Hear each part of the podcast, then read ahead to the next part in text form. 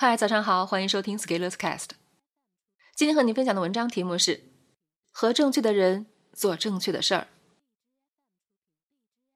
昨天社群里有位创业的小伙伴找我，他最近写了一篇文章，在网络上特别火，被很多大号转发，阅读量至少是千万级。文章其实是一篇软文，但是故事情节构思的很好，代入感极强，情绪也处理的很好。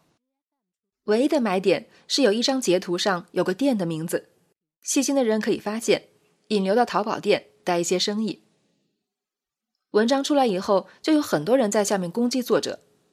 面对这些黑他的话，他很困惑，又很害怕，不知道要怎么处理，甚至开始了自我怀疑。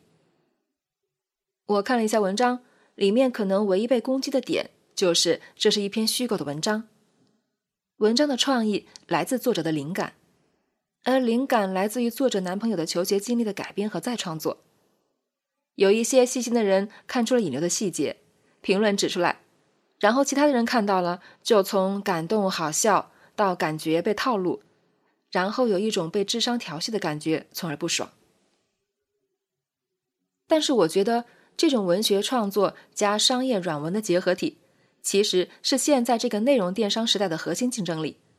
如果能写得好，投放得好。就是印钞机，所以我鼓励了小伙伴，并且支招，让他做三件事儿：一是把自己可控范围内的恶意攻击一律删掉、拉黑并举报；二是，在更多的平台进行内容投放，测试数据效果，持续赚钱；三是继续总结并创作更多类似的作品，发挥自己的才华。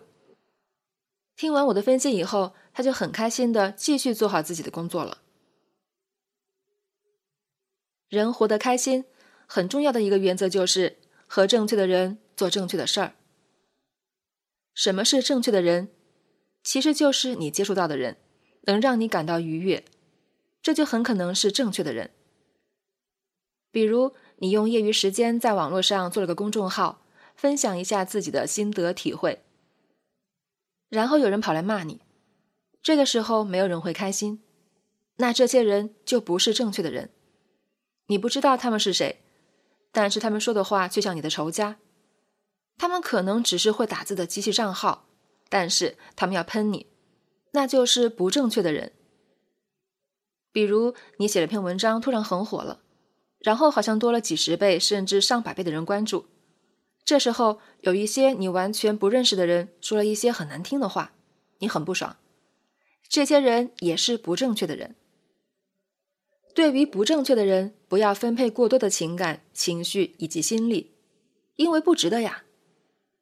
而且在网络上和人吵架都是要考虑再三的，注意力是黄金，分配给那些能给你回应、让你感到开心的人，这些人是正确的人。但是纯开心也是不对的，因为还有做正确的事情。开心有一个副作用，就是纯图爽。一群人互相强化，自嗨过度，于是变成了低级趣味。明朝的正德皇帝朱厚照就是很喜欢玩，喜欢爽。皇帝爱玩，身边就一定会有一群投其所好的人，而这时候他们的第一优先级就肯定不是国家治理。所以结果是什么呢？那些会玩的太监掌控了国家大权，甚至想要篡权夺位。最后皇帝在玩的途中落水，然后死掉了。皇帝太爱玩了，连孩子都没有，所以找了个堂兄弟来继承皇位，就是嘉靖皇帝。然后这个皇帝也有自己喜欢玩的，就是炼丹。所以纯开心是不行的，要用做正确的事情来修正。当然，做正确的事情可不一定会开心，但是做正确的事情有一个好处，就是复利性强。所谓复利性强，就是经得起时间考验，未来看不会后悔。想想看，如果你大学玩的开心，没学到点本事，工作的时候后劲不足，就会后悔。所以这时候你可能是和正确的人开心到了，但是正确的事儿没做到，所以未来就会很难受，开心没有持续，最后还是不开心。而做正确的事情，可以让开心持续下去。付出的代价就是可能会有一些不开心。但是由于有正确的人和你一起做正确的事情，所以就会越来越开心。那什么是正确的事情？只要我们不欺骗自己，只要我们治良知，我们应该都会知道什么是正确的事情。比如勤奋是不是正确的事情？比如敬业是不是正确的事情？比如承担责任是不是正确的事情？